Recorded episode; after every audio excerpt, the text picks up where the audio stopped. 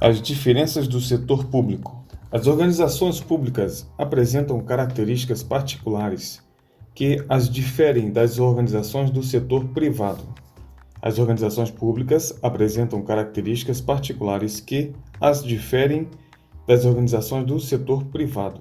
Enquanto o setor privado visa os lucros, o setor público visa fazer o bem comum. Enquanto o setor privado visa o lucro, o setor público visa fazer o bem público. Por isso, pode dizer, pode-se dizer que trabalham com valores morais absolutos. Então, o público, setor público, pode-se dizer que trabalham com valores morais absolutos, realizam serviços que beneficiarão a comunidade, fornecendo-lhes segurança, proteção ambiental, estradas, represas, suprimento de água potável, entre outros. É a forma de resolver o problema coletivo da sociedade. Então, enquanto o setor privado visa os lucros, o setor público visa fazer o bem comum. Por isso, pode-se dizer que trabalham com valores morais absolutos, realizam serviços que beneficiarão a comunidade, fornecendo-lhes segurança, proteção ambiental, estradas, represas, suprimento de água potável, entre outros. É a forma de resolver resolver o problema coletivo da sociedade. Existem outras diferenças a serem consideradas. As empresas recebem dos clientes a maior parte de seus recursos. Então, as empresas recebem dos seus clientes a maior parte de seus recursos. Os setores públicos são custeados pelos contribuintes. Então, aqui ele faz a comparação entre as empresas privadas e o setor público, né? As empresas recebem dos clientes maior parte dos seus recursos. Os setores públicos são custeados pelos contribuintes. As empresas normalmente trabalham em regime de competição e a administração pública usa habitualmente o sistema de monopólio. Em razão dessas diferenças, conclui-se que não é possível administrar um órgão público como quem administra uma empresa. Empresa, nesse caso, é o setor privado.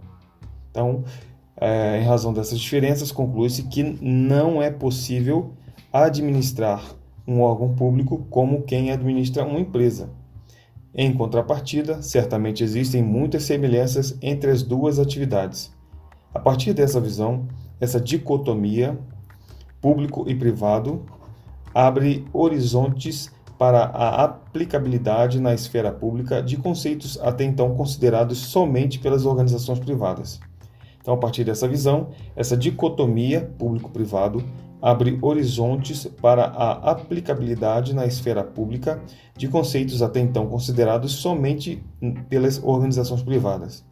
A burocracia, ao evitar sinistros e dissabores, evita também muitas coisas boas como por exemplo eficiência, rapidez de decisão, criatividade, autonomia, entre outros. Repetindo, a burocracia, ao evitar sinistros e dissabores, evita também muitas coisas boas. Evita também muitas coisas boas. Então, a burocracia evita também muitas coisas boas, como eficiência, rapidez de decisão, criatividade, autonomia, entre outras.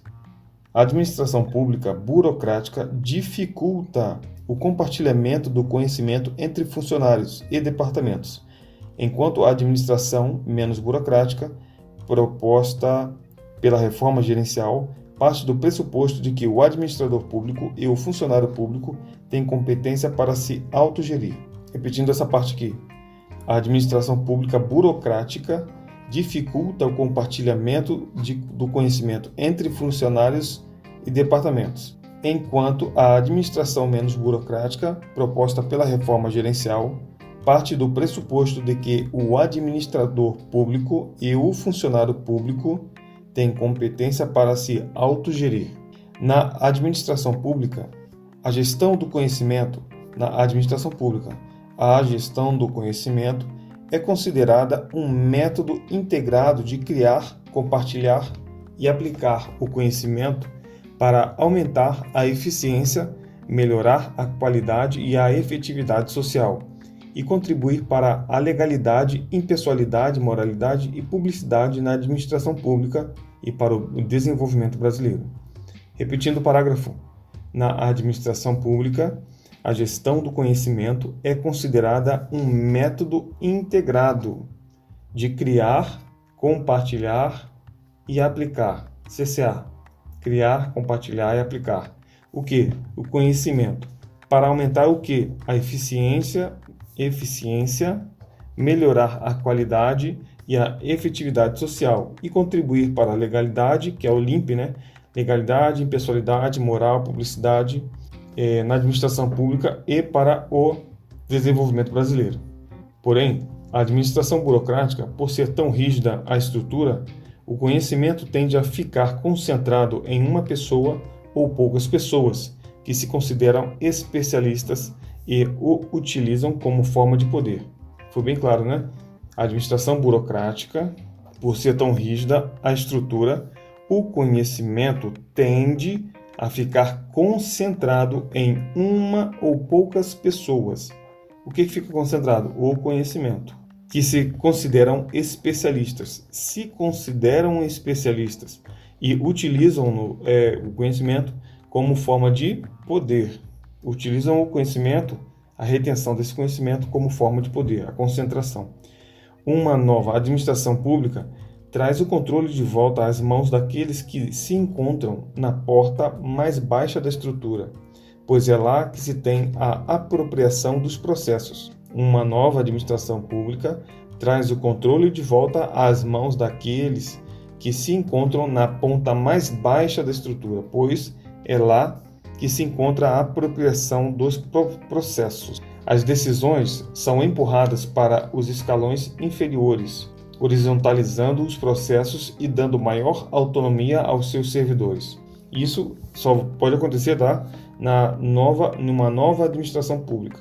No entanto, o que ainda se observa é uma tendência da administração pública em buscar soluções para o lento fluxo de informações, apenas investindo em novas tecnologias para facilitar a comunicação, criar sistemas de informações mais abertos e interoperáveis reduzir o ciclo de desenvolvimento e criar interfaces mais amigáveis para os usuários finais. Então, o que se observa ultimamente, né, a tendência é uma tendência da administração pública em busca de soluções para o lento fluxo de informação, apenas apenas investindo em novas tecnologias, visando que facilitar a comunicação e criando sistemas de informação mais abertos e interoperáveis reduzindo o ciclo de desenvolvimento e criando interfaces mais amigáveis para os usuários finais.